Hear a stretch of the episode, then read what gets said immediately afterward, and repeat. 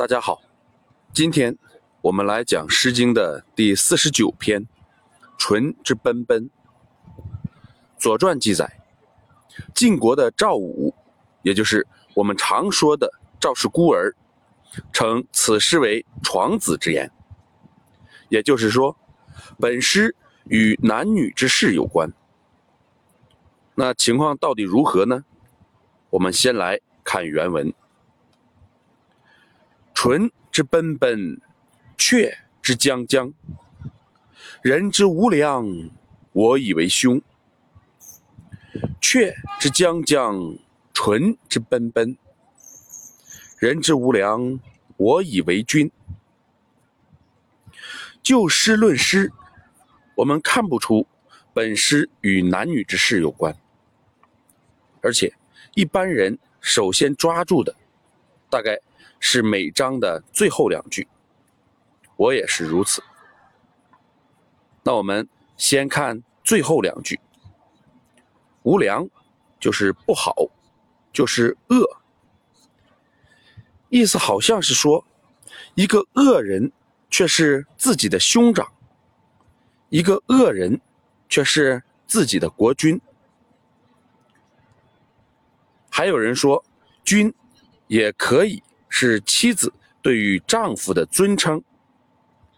其实不然，《诗经》中“君子”可以作为妻子对丈夫的称谓，单独的“君”字却不行。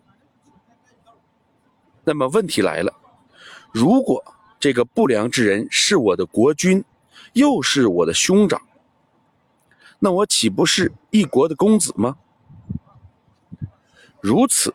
明目张胆的咒骂国君，还如此清楚的交代自己的身份，这似乎不太可能。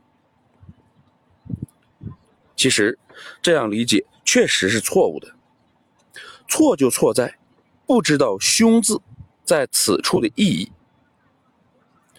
大雅黄乙在提到周文王的父亲王继时，说他是克长克君。君和长意义相近，说文兄长也。裘锡圭以为兄从口，表示兄是发号施令的人，所以本诗的我以为兄，就与我以为君的意义是相当的。从最后两句，我们可以知道。本诗是讽刺国君之作，那么是讽刺国君的哪些不好呢？这就需要我们对前两句进行分析。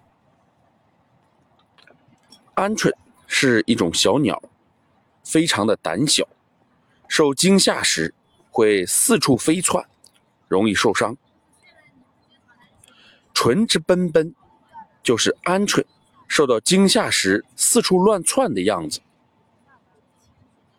喜鹊比较凶悍，不畏惧猛禽，常常驱赶进入其领地的鸟类，集群攻击其他鸟儿。雀之将将，就是形容喜鹊守卫领地，不惧争斗的样子。将，《礼记·表记》。引诗作将，郑玄注：争斗恶貌也。这两句显然就是在形容国君的无良。一方面像鹌鹑一样胆小，另一方面又像喜鹊一样好斗。难道一个人勇的同时还会怯吗？是的，从古到今。有多少统治者是如此呢？我们熟知的宋高宗、蒋介石都是如此。外强中干，不就是这个样子吗？勇于内斗而怯于外战，不就是这个意思吗？既然这是在讽刺魏国的国君，那显然魏国的国君也是如此。古人一直将本诗与魏宣公的儿子公子完和魏宣公的夫人宣姜挂钩，讽刺他们乱伦私通。《左传》记载，魏惠公即位的时候还很年轻，其人让昭伯，也就是公子完娶宣姜，昭伯不同意，其相公就逼迫他。后来，宣姜和他生了其子代公、文公、宋桓夫人、许穆夫人，三男二女。但是公子完并不是国君，国君是魏惠公。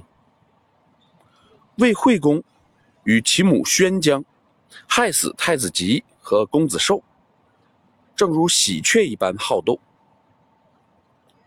然而，他对宣姜以及齐国唯命是从，自己又很年幼，也符合鹌鹑个小、胆小的特征。所以，我认为这是一首魏国国人讽刺魏惠公的诗，并不是什么床子之言。那么，赵武为什么如此评价呢？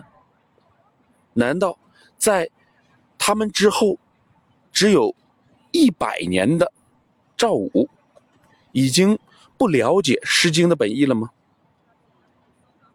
应该不是，大概是因为。一提到魏惠公，就必然会牵扯宣姜。随着《诗经》的传播，批判的对象不知不觉的就发生了变化。这实际上也是一个我们在第一讲就提到的《诗经》的本意和《诗经》的运用的问题。好，今天我们就讲到这里。如果您听着感觉不错，希望您能够分享给别人，谢谢。